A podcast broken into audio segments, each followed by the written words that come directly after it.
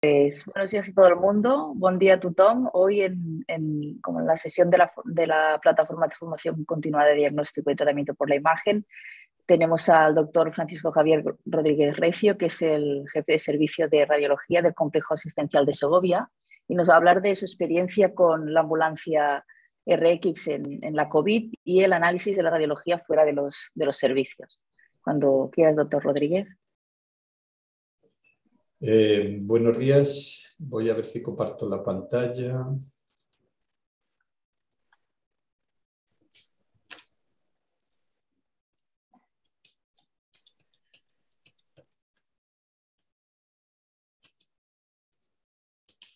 ¿Ya se ve bien?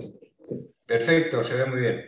Vale, muchas gracias. Bueno, buenos días. Lo primero, eh, agradecer a Salva, la plataforma, todo este eh, montaje que han hecho, que llevan meses eh, dando formación continuada, que se preocupe de un tema que, bueno, a mí me parece interesante, pero que es verdad que cuando hablamos de temas de gestión o de que no sean directamente, digamos, de la clínica y de la asistencia sanitaria directa, pues, pues uno piensa que, que, no interesa mucho. Pero bueno, el otro día Ángeles también dio una charla de, sobre uso que a mí me pareció interesantísima y que pues, no sé si somos capaces de transmitirlo a la gente joven eh, la importancia de estos temas. De cualquier forma, muchísimas gracias por invitarme y por acordaros de una provincia pequeñita que está en el centro de España, que tiene un acueducto que conoce todo el mundo y que a lo mejor no conocéis tanto como, como, es asistencialmente.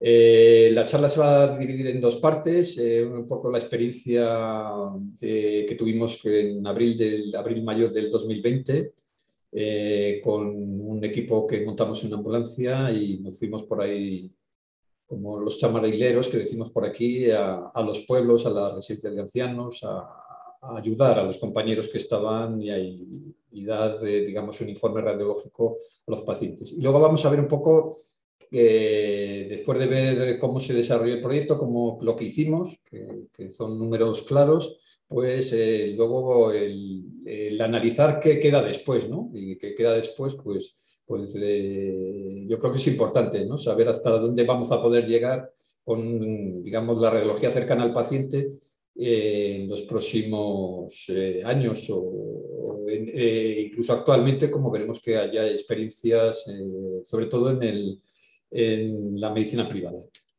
Bueno, no quisiera dar muchos números, no quisiera aburriros, simplemente quisiera que os pusierais en situación. ¿no? estamos en el COVID ahora, como lo conocemos, con la quinta o la sexta oleada. No, creo que os coloquéis en marzo de abril del 2020.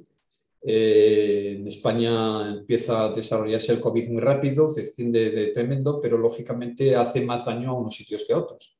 Y se desarrolla en función de los recursos sanitarios que hay en cada zona eh, se desarrolla de forma distinta. Simplemente no quisiera ser dramático y no quisiera tampoco darle un toque de emoción, sino, sino práctico y realista de la situación. La situación en Segovia y Soria fueron las dos provincias de España que tuvieron una situación, digamos, más dramática.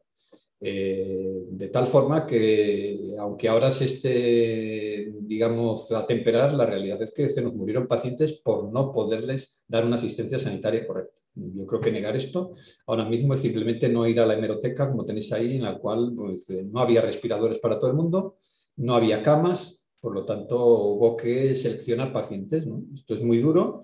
Esto ahora en las comisiones de investigación se, se, habla de, con eufemismos, pero la realidad fue esta. Nosotros estamos en una situación en nuestra provincia dramática. Ahora veremos por qué. Nosotros, eh, cuando empezó la pandemia, llenamos la hospitalización, llenamos la UCI, digo nosotros, digo el hospital como tal, eh, que es el único hospital de la provincia de, Segovia, el único hospital público, porque además el único que hay privado pequeño, eh, derivó todos sus pacientes con un acuerdo con la sanidad pública, de todos los pacientes COVID llegaron al hospital también y en ese hospital se derivaron algunos pacientes que no, que no eran COVID. Por lo tanto, se utilizaron todos los recursos, todos los respiradores de la UCI, todos los respiradores de reanimación, en los quirófanos, toda la actividad salvo el quirófano de urgencia se paralizó para utilizar los respiradores, los respiradores que teníamos para la resonancia magnética para las sedaciones, en los que tuvieran pediatría. Nuestros compañeros de neumología se inventaron unas mascarillas eh, para hacer presión positiva del que se pidieron de de, hacer buceo, bueno, cualquier cosa que hubo en sus, eh, a mano, pues se utilizó, porque el oxígeno del hospital, aunque se montó, como veis, oxígeno en distintos pabellones, en el salón de actos, en, un gimnasio, eh, ya no daba más capacidad, ni los tanques ni la, digamos, la presión de oxígeno que se podía enviar, se hicieron canalizaciones mm, por todo el hospital. Se llenó al final, como decían los titulares, se desmontó el salón de actos, se pusieron camas y, y se desmontó el gimnasio y se pusieron camas. Lo puesto sin pacientes porque las imágenes que tenemos con pacientes son un poco tristes. El gimnasio realmente era ya pacientes, teníamos oxígeno, pero no respiradores y, digamos, donde pasaban sus últimas horas o sus últimos días. La situación, sin ponerle tampoco dramatismo, era totalmente eh, nefasta. Es decir, una asistencia sanitaria eh, que desde luego era tremenda. Bueno, de tal forma que los titulares en la prensa en ese momento pues, pues decían cosas como estas, ahí tenéis las imágenes, la UME descartaba que, que se pudiera hacer un hospital en nuestro, como veis ahí en, nuestro aparcamiento, eh, que lo mejor era llevarlos a la cárcel, otros decían que llevarlos a alguna residencia de ancianos adaptada, pero el problema básico al final era todo, nuestros pacientes necesitaban fundamentalmente oxigenoterapia y muchas veces eh, respiradores que no teníamos. De cualquier forma, no sabemos si como una campaña de propaganda o no, porque en esos momentos era todo mucho muy confuso. De repente aparece un día una unidad del ejército y nos monta este bonito hospital de campaña eh, que, bueno, pues eh, realmente inútil, porque esto pues realmente para meter heridos de guerra o para dormir eh, cuando van de maniobras está muy bien, pero evidentemente intentamos meter un portátil por este suelo y no corría. Eh, las camas no daban, el oxígeno no llegaba, decir, que bueno, pues estábamos un poquito ahí a ensayo-error, eh, pero realmente pues, la situación era importante. Una mañana empezamos a desmontar la sala de espera radiología, que es bastante amplia también para poner eh, camas. Bueno, la situación era límite y a mí siempre me, gusta este titular de prensa porque dice, dice, es tan peor que Madrid. ¿no? Aquí en España o todo, siempre tenemos esta cosa de lo que pasa en Madrid, pues eh, en nuestra zona, me imagino que en la vuestra también tendréis eh, Barcelona, pero es tan peor que en Madrid. La situación era realmente muy, muy compleja, teníamos problemas eh, de asistencia. Soria estuvo un poquito mejor y tiene una causa y es que tenían un hospital de estancias medias que no habían desmontado como aquí se había hecho hace años, se desmontó y se dejó abandonado. Eh, en cambio, en Soria sí que seguía funcionando ese hospital de estancias medias y tuvo mayor capacidad de hospitalización. Creemos que ahí, eh, ahí hubo cierta mejora en la, en la, prestación sanitaria. Bueno, la situación era tan tremenda que, claro, parece como que, bueno, por lo lógico es que, que nos ayudáramos unos a otros, ¿no? Bueno, pues la situación es que, que, no. Realmente nosotros eh, veis ahí unos datos muy importantes, mientras el resto de Castilla y León, provincias muy cercanas, ¿no? como veis como Valladolid, tenía unos índices de ingresos bastante menores, pues nosotros estábamos eh, saturados, sin camas.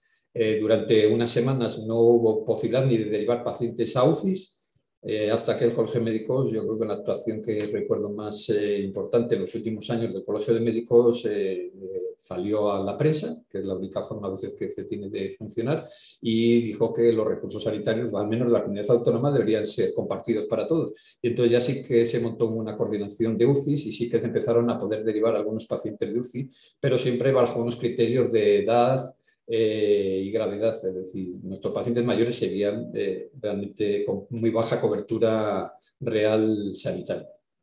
Bueno, eh, al principio tanto es así que venían a ayudarnos hasta de Madrid, no venían a ayudarnos de nuestra propia comunidad autónoma, cosa que nos parece al menos curioso. Las fronteras provinciales estuvieron cerradas durante 15 días y aunque ahora en la comisión de investigación se está diciendo que no, gracias a la hemeroteca se puede recuperar. Bueno, la verdad que vinieron los, eh, gente del SAMUR de Madrid a echar una mano, que también estaban bastante mal, pero por lo menos echaron una mano en donde nosotros tenemos una población muy importante que son las residencias de ancianos. Bueno, no voy a dar datos de incidencia, ahí tenéis un momento, desde luego la incidencia que teníamos en Segovia, la línea verde, y Soria era la más alta en población eh, sobre la, eh, comunidad autónoma en, todo el momento de la primera ola de la pandemia y eh, recordar que los recursos sanitarios más importantes, lógicamente, siempre están en los hospitales de referencia o las provincias de referencia, donde hay más camas por habitante son en Valladolid, en Salamanca, eh, en Burgos y en León. Curiosamente, las provincias pequeñas tenemos menos recursos y, bueno, por lo menos hubo una época que, que no se podían trasladar.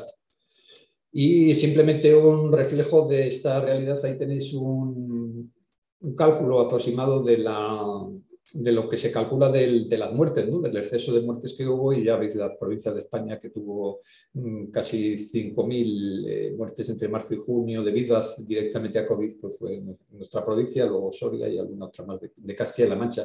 Esto es una realidad. ¿Y por qué nosotros tuvimos tanta incidencia y por qué tuvimos tantas muertes? Bueno, pues eh, por, nuestra curva de población.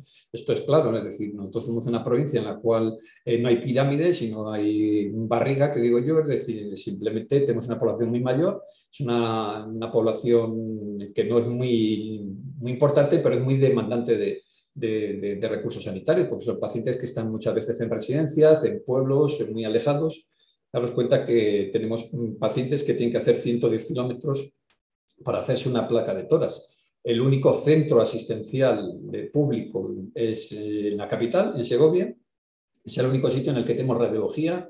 Llevamos años eh, pidiendo que debería haber algún centro de salud que tuviera algún equipo radiológico conectado al, al servicio para poder dar esa asistencia, pero lo único que se fue produciendo es quitar recursos como el que os comentaba asistenciales.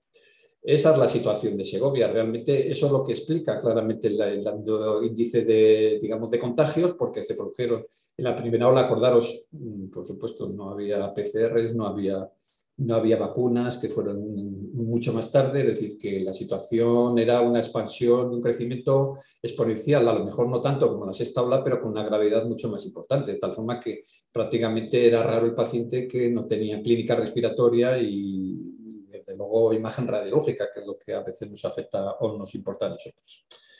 Bueno, de repente, en este, si os acordáis de esta época, empiezan a llegar aviones con material de China, etcétera, se compra indiscriminadamente. Un, día llega, siempre digo, a mi hospital cuatro ecógrafos, algunos de ellos todavía siguen embalados porque, bueno, ecógrafos de una calidad muy baja, que, todo el mundo decía que los puede usar cualquiera y que con eso se diagnostica COVID. Y, todas estas cosas que podemos ver en la hemeroteca y que al menos son curiosas, ¿no? Con, con vistas con, con, con, este tiempo. Nosotros de repente no sabemos muy bien por qué. Nos llega un equipo de radiología portátil, es un equipo chino, pero con un buen detector, la verdad, eh, radiográfico digital. Y ya del primer documento que llega, ya lo veis que yo le puse en el pasillo y le pegué allá a una pared porque algo me rondaba en la cabeza. Y bueno, pues lo que alguien dice que es una idea original, en ningún momento puedo decir que sea original. Yo me acuerdo de, mis clases en la universidad, de cuando hablo de la historia de la radiología y hablo la, la mejor radióloga que, yo creo que fue, que es Madame Curie, pues cómo empezó, estaba ya trabajando con, con, los tubos de rayos X y ahí está con, con su hija y me acordé exactamente de esta diapositiva, ¿no? es decir, de esta historia que, que me, ha, me, ha, llamado siempre muchísimo la atención. Uno de los éxitos de, de Marie Curie eh, y que se le atribuyen eh, más que por el que le dieron el premio Nobel, el haber salvado miles de vidas, es que a ella se le ocurrió montar un equipo radiológico sobre estas ambulancias que, le prestó la Renault en ese momento e irse al campo de batalla, a los hospitales de campaña, a los primeros hospitales de campaña eh, que fueron en la Primera Guerra Mundial. Allí eh, empezó a hacer estudios radiológicos, a ayudar a los cirujanos a saber realmente dónde había metralla, dónde había fracturas.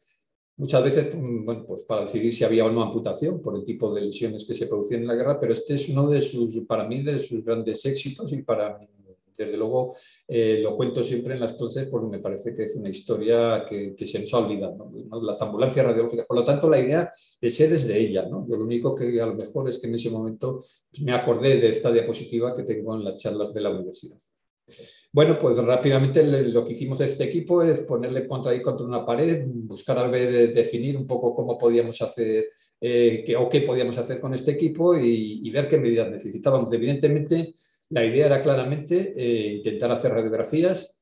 Eh, llamé a nuestro jefe de radiofísica, el doctor Ricardo Torres. Eh, le dije, Ricardo, tengo esta idea, hay que montar esto en algún sitio. En el hospital ahora mismo no necesito portátiles te llega un portátil cuando no lo necesitas, en cambio no llegaban respiradores, cosas del, del, momento, y necesito montar el equipo en algún sitio, llevarlo de alguna forma y bajarlo en la residencia de ancianos, echar una mano a nuestros compañeros de primaria, porque esto, eh, el problema ahora no lo tenemos en el hospital, que ya no cabe más, ya estamos haciendo el 100% del informe de las radiografías, ya tenemos salas dedicadas solo a COVID, pero hay que hacer algo más, hay que salir.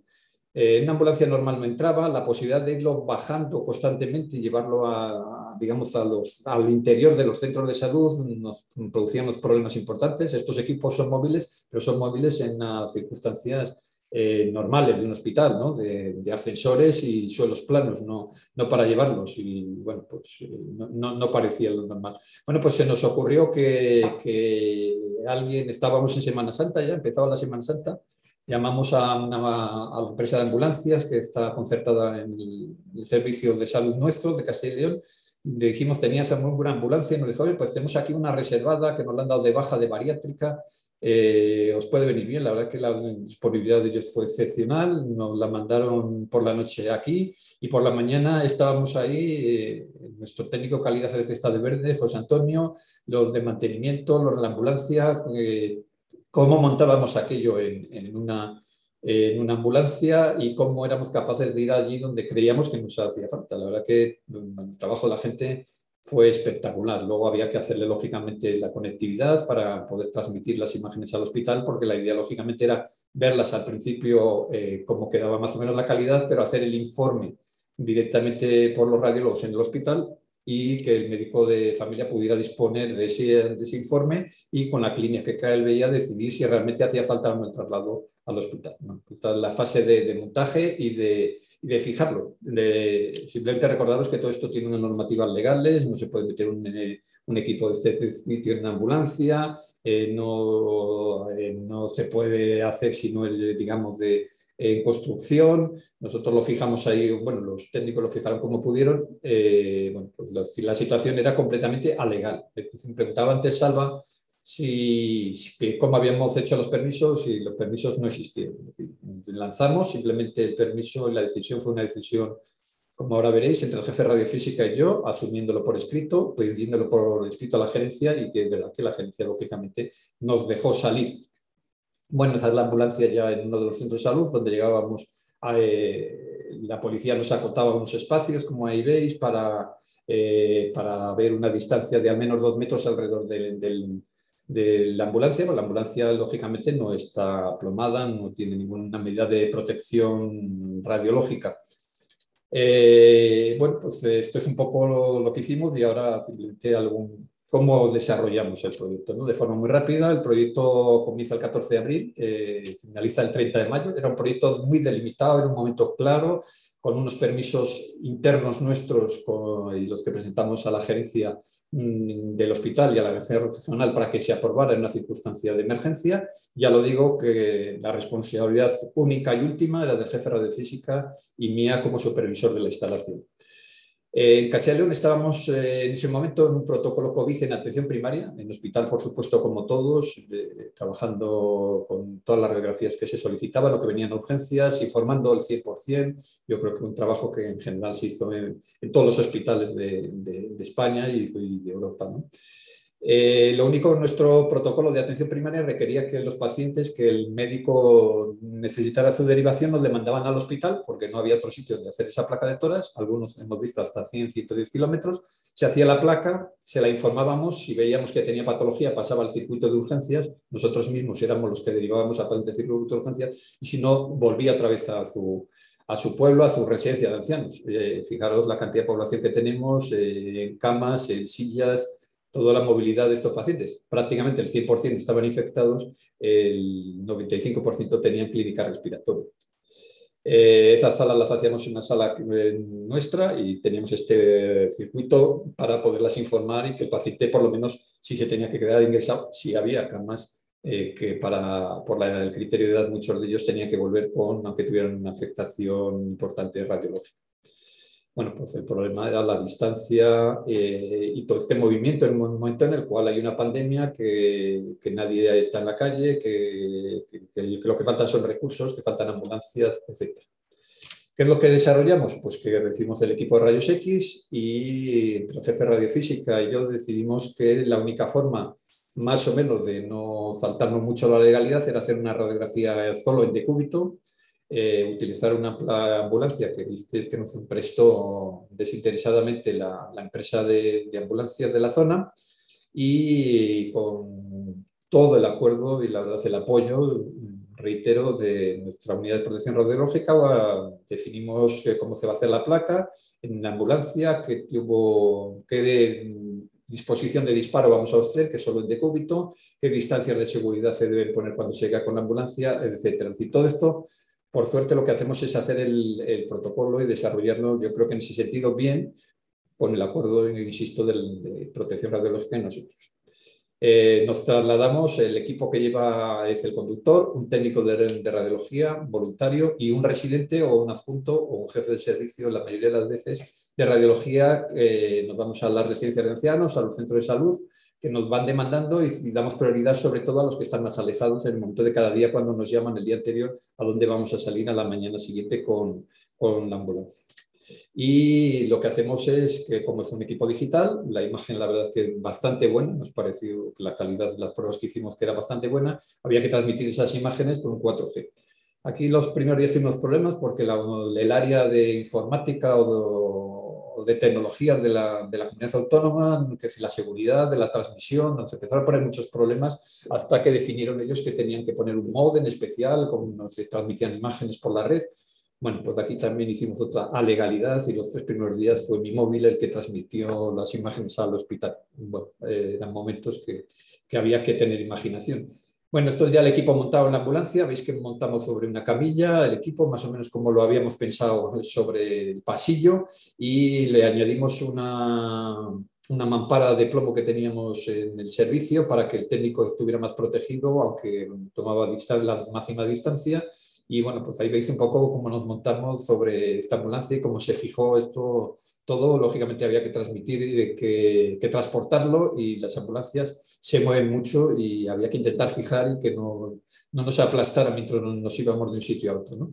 Y lógicamente también ese botón, medidas de seguridad máximas a nivel de, protección. Es decir, que, que, era muy importante que todo el mundo que trabajara y que iba a, estar, iba a estar en un espacio tan reducido, aunque fuera poco tiempo, pero había que ayudar a los pacientes a subir, etcétera, a la ambulancia. Bueno, esto fue más o menos eh, eh, bordeando la legalidad, aunque luego veremos que no, no, la cumplía. Eh, sí que es verdad que, que, las autoridades de sanidad miran para otro sitio y bueno, se adjudica otro la responsabilidad pero alguna anécdota tuvimos, ¿no? No sé si fue el segundo día, se nos puso paralelo a nosotros una, una unidad de la Guardia Civil de tráfico y el, íbamos, y el, el, conductor de la ambulancia me comentó, doctor Recio, un poco ya para, nos sigue ya la Guardia Civil, está dando las sirenas, eh, bueno, ya sabe que esto es, eh, que nos van a parar y no vamos a poder seguir. Bueno, pues la verdad que a eso nos arriesgábamos. Nuestra sorpresa fue que nos pasó la unidad de Guardia Civil y nos escoltó y nos abrió paso, aunque no había muchos coches, eh, hasta el centro de salud al que íbamos. Con lo cual, pues, yo creo que en ese momento todo el mundo estaba por, por la conciencia de que estamos en una situación de emergencia. Bueno, números no quería daros, pero bueno, para que hagáis idea un poco qué es lo que hicimos durante hasta el 29 de mayo, que decidimos ya que no, que, que, que no había lugar y que ya la pandemia había bajado de tal forma o habían fallecido muchos pacientes en, en la residencia de ancianos, hicimos 479 pacientes y ya veis que, bueno, pues decir, los ingresados al final solo fueron tres, podían haber sido más, eh, pero el problema es que no había tampoco camas para decirlo. Pero bueno, desde luego el, el comentario de todos los compañeros de, de, médicos de familia, de, de, la urgencia del hospital en la provincia, la verdad que fue muy, muy positivo y los médicos nos dio un premio por, acordarnos un poco de los pacientes en la situación que estaban. Bueno, esto también tuvo un impacto mediático importante. Eh, yo como he mucho tiempo en comunicación de la SERAN, sé que lo que no comunica no sirve y también eh, tuvimos aquí apoyo. Simplemente un minuto para que veáis un poco con algunos matices, lógicamente, como la prensa, cómo, cómo se desarrollaba el proyecto. La tecnología no puede llegar a todas partes y por ese motivo en la provincia de Segovia han decidido hacer radiografías a domicilio, pueblo por pueblo. Se las hacen a pacientes que tienen síntomas para que no tengan que ir al hospital. A las 9 de la mañana abre sus puertas esta unidad radiológica itinerante. Hoy toca Cantalejo. Juani es cocinera en una residencia de ancianos. Hace dos semanas dio positivo. Hoy vuelve a realizarse una radiografía muy rápido, porque ella esta mañana y me ha editado para el cuarto día de después, o sea que fenomenal. Y así no tiene que recorrer los 50 kilómetros que separan su pueblo de la capital. Igual que Laura, con síntomas de coronavirus desde hace días. Y como todavía tengo problemas respiratorios, me han citado para hacer una radiografía Realizar las pruebas de rayos X a domicilio facilita el tratamiento a los pacientes del entorno rural tan disperso. Montar una unidad radiológica completa en un vehículo como este y además en un tiempo récord en apenas 72 horas ha sido bastante complicado. Para ello se tienen que reutilizar una ambulancia bariátrica pensada para pacientes con obesidad morbida que como vemos tenía dimensiones ligeramente mayores de lo normal. Tras cada paciente toca desinfectar a punto cada rincón de la ambulancia, los aparatos, la camilla y todo lo que haya podido tocar. Luego daríamos también a los marcos de las puertas y de forma inmediata las placas llegan al hospital de referencia para que ellos puedan saber si está evolucionando o no, si en el caso que vaya mal, pues mandarle a la urgencia. Sanitarios también en lucha en los pueblos más pequeños. Bueno, pues esto es un poco la, experiencia, ¿no? Es decir, ahora visto con el tiempo, pues a lo mejor algunas cosas llaman la atención, pero bueno, eh, hay que ponerse en la situación. Y la segunda parte de la charla, ya creo que voy un poco justo de tiempo, pues simplemente qué es lo que, hacia dónde vamos con la radiología eh, fuera de los hospitales, ¿no? Es decir, la radiología cercana al paciente. Eh, la verdad que hay muchísimas experiencias ya en imagen médica móvil. Todos sabemos que hay equipos de mamografía montados sobre camiones, eh, TAC, resonancias. Que los que van a Chicago, una de la, la una de las cosas más interesantes de ver es estos, mm, digamos, mastodontes eh, de camiones con estos equipos radiológicos.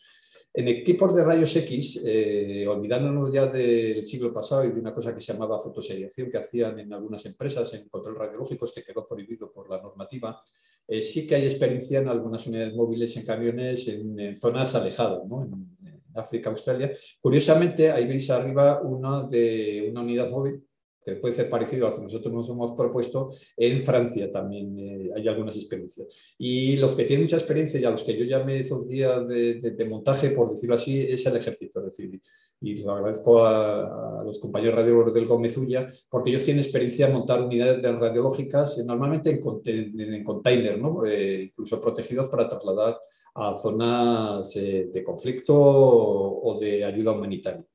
Es decir, que experiencias había, lo único que bueno, pues, eh, son, son, escasas y para el futuro no sé si sirve. Eh, la empresa privada, lógicamente, eh, ha visto que esto puede ser muy interesante. Veis ahí que ven sus, digamos, inputs a los que quieren dirigirse, poblaciones alejadas, personas dependientes, internados en residencias, bueno, pues lógicamente ha visto una capa de mercado en el que se pueda servicio y que las comunidades autónomas pues van muy retrasadas claramente y cuando se pasa la pandemia pues se olvidan de ello. ¿no?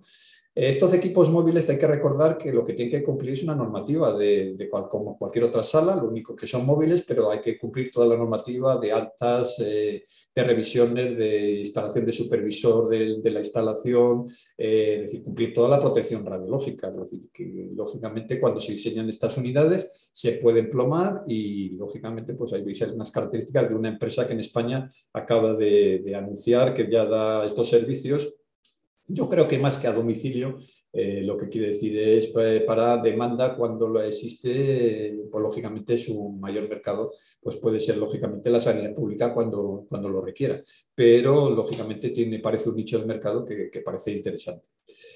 El tema es que cambia el paradigma porque a la vez de la pandemia en Japón eh, la empresa Fuji está, ya presenta este equipo ultramóvil de, de radiología, este es realmente el tubo de rayos X, es el emisor, al otro lado se pone simplemente un detector como cualquiera de los que tenemos en, los servicios de radiología y bueno, ya veis que es una cuestión, casi parece una cámara fotográfica un poco más grande, ¿no? Incluso, incluso hay algún vídeo en Japón de que el técnico va y bueno, pues casi que dispara como si esto fuera una cámara de fotos, lo único que está emitiendo un, un, rayo, un haz de rayos X y al otro lado del paciente está el detector.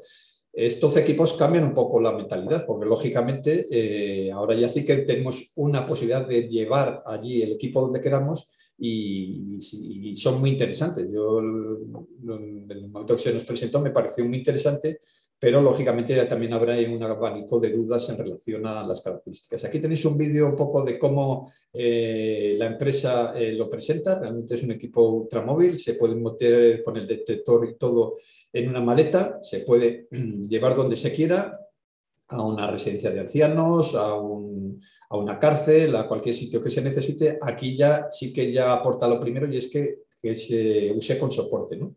Detectores, un detector cualquiera y la distancia. La imagen radiológica realmente sorprende cuando ves el equipo, sobre todo para temas de baja dosis, como puede ser la placa de toras. En otras áreas, pues lógicamente ya, ya es más difícil de cumplir. Y aquí tenéis alguna experiencia ya de, de, de una ONG en Francia en la que están utilizando el equipo. Lo que pasa que en esta situación ya veis que tiene que tener el camión una, un plomaje, porque si no, no podría hacer radiología en esa situación. Una experiencia de una ONG muy importante en Francia y que, bueno, pues eh, es donde está abriéndose camino también eh, estas experiencias y yo creo que hay que tomar nota de, de todas ellas. ¿no? Esto es la, el equipo de Fuji que la verdad que sorprende con el emisor de rayos X el detector siempre ha sido de muy buena calidad. Eh, vamos a ver si pasamos. Bueno, de, ya veis, cambiar y a diciembre pasado, diciembre de 2021, por fin el Consejo a muchos requerimientos, notas que mandamos desde nuestro servicio de protección radiológica, las empresas privadas también preguntan qué es lo que hay que hacer, porque incluso en España también, yo creo que después en la pandemia, en Murcia, yo creo que en Andalucía alguna vez se publicó en prensa por lo menos que salió algún equipo de rayos X alguna residencia de ancianos, etcétera. Entonces eh, emite una circular que es esta del diciembre del 21, ¿eh? Eh, agilidad, pues la justita. Menos mal que las siguientes pandemias ya nos han pillado muchas de ellas con vacunación y con otro tipo de mucha incidencia, pero mucha menos gravedad. ¿no? Bueno, pues él especifica claramente que han aparecido nuevos servicios, nuevos equipos portátiles en el mercado y que ve la necesidad de explicar o de regularlo, que es lo que la labor tan importante que tiene el Consejo de Seguridad Nuclear. Bueno, los requisitos que dice el Consejo para poder utilizar estos equipos es que lo primero y claramente que se olvide que es una cámara de fotos, necesitan un soporte para su fijación para que lógicamente de evitar todo tipo de cuestión de, de movimiento durante la exposición, que al menos debe tener una largadera eh, de dos metros para que el técnico se separe lo máximo. Yo hubiera puesto también una mampara, pero se supone que al menos el técnico tiene que llevar también la protección radiológica del mandil plomado. Claramente marca unas eh, medidas que tiene que hacer el Servicio de Protección Radiológica en relación a la radiación de fuga. Se deben eh, detallar claramente las curvas a las que llega la radiación y una cosa curiosa dice que debe haber instrucciones escritas. En esta época de todo digital, pues escrito se supone que, que bueno, que será eh, en un PDF. Eh, lo que dice claramente es que, que toda la comercialización en España de todos estos equipos, toda su instalación tiene que cumplir el reglamento de instalación de aparatos y esto es muy importante porque cumplir la legislación supone que sigue dependiendo de los servicios de radiofísica y de los que somos supervisores, que mayoritariamente somos los eh, radiólogos, el jefe de la unidad de, radiología. Y dice claramente cuándo vamos a poder utilizar los equipos ultramóviles fuera, digamos, de lo que es una sala, como luego veremos, eh, plomada. Solo, y lo dice en forma excepcional, excepcional en residencias de ancianos, hospitales de campaña, hoteles medicalizados o a demanda de la autoridad sanitaria parece que ha copiado parte por lo menos de lo que nosotros le mandamos para cuando lo queríamos usar, si es que venía una segunda o tercera ola que lo necesitaba. Y siempre bajo la supervisión y justificación del Servicio de Protección Radiológica. Esto es muy importante, es decir, el que pensara en algún momento que los equipos de radiología, alguno de estos se pueda comprar por, por Amazon o por otro sistema, eh, que se olvide. ¿no? Es decir, todos los equipos deben estar registrados y deben tener un procedimiento específico de utilización debe registrarse los traslados con, las dos partes importantes que, que, señala la legislación, que debe haber un radiólogo que se deben informar los estudios, como decía la legislación, que debe haber personal que esté acreditado, es decir, los técnicos de radiología tienen un papel fundamental, la dosimetría, la protección radiológica y que se deben cumplir unas normas de trabajo lógicamente estandarizadas. Por lo tanto, la normativa nueva que tenemos ahora es claramente que los equipos ultramóviles tienen unas circunstancias especiales de uso. Y esto es lo que debemos considerar a la hora de tener uno de estos equipos o utilizarlo. Es decir, la próxima vez ya no podremos decir que es que no sabíamos nada, sino que teníamos que tenerlo todo registrado y, lógicamente, comunicarlo como una actividad de la unidad de protección y del servicio de radiología. Por lo tanto, en la propuesta de radiología cercana al paciente tenemos dos circunstancias distintas y yo creo que es muy importante no confundirlas porque a veces los vídeos, como el que veíamos antes, dan lugar a una confusión. Un equipo son, una cosa son los equipos de radiología ultra portátil, es decir, el que hemos comentado, sobre un soporte en el que tú puedes llevarle eh, el técnico de radiología a trabajar en una residencia de ancianos, en una cárcel si no tiene, en un momento determinado, esto en una situación de emergencia. Nosotros, esta es la propuesta que hemos hecho a nuestros gestores sanitarios ya desde el año pasado eh, estamos en periodo de cambios, no sé si a mejor, parece que a peor, pero bueno, esto es otra cosa. Y eh, en ese sentido, los eh, equipos de radiología ultraportátil creemos que es muy importante disponer de uno, porque en cualquier momento vamos a tener cualquier otro proceso, son equipos que no son caros y que se pueden utilizar y que se van a poder movilizar en esas circunstancias. Y otra cosa es definir si realmente una sala de radiología móvil, es decir, en un camión o como se defina eh, plomado y que en el alta correspondiente a como si fuera una sala que tuviéramos en el hospital, que son conceptos distintos. Nosotros hemos propuesto que en nuestra comunidad autónoma al menos debiera haber una de, cada unidad de estas características. Nosotros sí que con protección radiológica nos pidieron que hiciéramos un diseño de, de esto. Hemos hecho una variación con, con una de las empresas con la que hemos trabajado y nos ha gustado mucho el modelo más eh, del ejército, en el sentido que sean equipos móviles que se puedan llevar, que se puedan depositar cerca de la residencia, de la zona que se puedan tener en una acumulación de, personal que se prevea, de, tipo cualquier acontecimiento, tenerlo disponible. Son, equipos, lógicamente, que se puedan llevar rápidamente de un sitio a otro, que estén plomados eh, que estén adecuadamente señalizados y nosotros vamos, me parece aquí que, que caben los equipos de radiología tipo arco en U, como el que veis en la diapositiva, que nos parece mucho más útil. ¿Por qué? Porque no solo radiología torácica, que la hace perfectamente eh, con una calidad excepcional, sino también radiología abdominal y radiología ósea, que nos parece muy importante, digamos, cuando va a haber grandes acumulaciones de Esta es la propuesta que hemos hecho, conexión 4 5G, lógicamente, comunicación con el riesgo corporativo de la comunidad autónoma e informe por parte del radiólogo que está en el hospital. Pues el proyecto nos le pidieron con mucha prisa, lo hicimos muy bien, está muy desarrollado, está todo con radiofísica todo marcado y de repente pues, bueno, se queda en el que lo tiene que financiar y que muy, muy interesante, muy, muy interesante, pues al final no se ha desarrollado, aunque está hecho el trabajo desde el año pasado por nuestra parte. Y bueno, simplemente para acabar, recordaros eh, que, bueno, pues la verdad que sí que es un, un honor que, que nuestra sociedad científica nos dé un premio, un reconocimiento al servicio y simplemente recordaros que radiología es un servicio de muchos profesionales Ahí estoy yo, pero lógicamente está al lado nuestro técnico calidad, nuestra supervisora, en, que recogió el premio porque era un premio para todos, para todos los profesionales. Eh, yo creo que todo el servicio de radiología hemos hecho y seguimos haciendo un trabajo excepcional con el COVID, eh, pero al final es la dedicación, las personas las que hacen las cosas. Y muchas gracias y disculpad la, la longitud de la charla. Muchas gracias, Javier. No te preocupes, ahora abreveamos en las preguntas. gracias por compartir vuestra, vuestra experiencia y me sumo a las felicitaciones y enhorabuena por, por llevar a cabo este proyecto, que hay varias felicitaciones en, entre, en los comentarios del chat, sea que me sumo, enhorabuena. Te paso, paso a leer un par de preguntas que ha hecho el doctor Pedraza. Una es en relación a diferentes aplicaciones, si os habéis planteado otras aplicaciones, como pregunta aplicar la radiología móvil en los estudios de despistaje de, tuberculosis, como comentabas, en, los centros penitenciarios o en, pacientes en centros sociosanitarios. Si planteáis. Eh, bueno, sí, sí, sí, esa es la idea. Es decir, el proyecto, la parte final de, la charla era eso. Es decir, nosotros hemos hecho una propuesta. Es decir, ya sabemos en cuándo se pueden utilizar los equipos ultramóviles, ya no lo ha dicho el Consejo, hay que tener un equipo disponible para cuando sea necesario. Es una cosa que, de inversión sanitaria es poco. Disponible para una comunidad autónoma me parece súper necesaria para cuando haga, falta algo, unas circunstancias excepcionales. Pero creemos que tener un camión como algunos de los departamentos franceses eh, de sala de radiología móvil, ¿no? plomada, etcétera, y con un buen equipo de radiología, eh, tiene una utilidad excepcional, porque es llevar el equipo cuando tienes en una cárcel ahora problemas, cuando tienes una residencia de ancianos un brote de gripe, es decir, llevar estos equipos nos parece fundamental.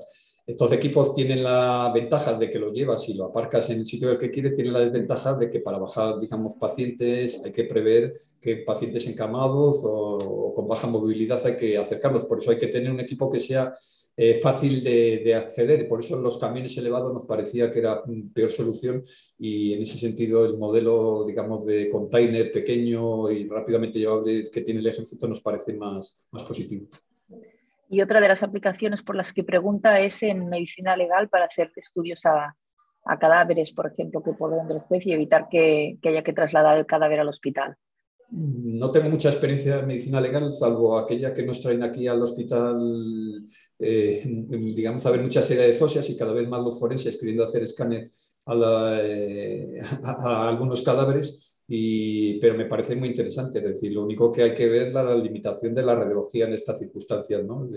pero evidentemente tener una unidad en un camión radiológico te da todas las posibilidades que tengas porque tienes una sala de rayos que la puedes llevar allá donde la necesites. Eh, otra cosa es la radiología ultramóvil, que yo creo que nos la han marcado claramente como situación excepcional. Y otra pregunta que hace el doctor Pedraza es, te pregunta cómo ha sido la colaboración con las diferentes empresas de la industria de radiología. Eh, nosotros bien, es decir, eh, Fuji desde el primer momento nos presentó su proyecto, además eh, estuvimos viendo las posibilidades a raíz de, las conversaciones de radiofísica con Fuji muy al principio del 2021, porque ellos tenían ya el equipo ultramóvil, se hizo la consulta a protección radiológica, lo que no hemos sido capaces de nosotros de avanzar tan rápido por cuestiones obvias como la empresa privada a la hora de desarrollar eh, todo el, procedimiento.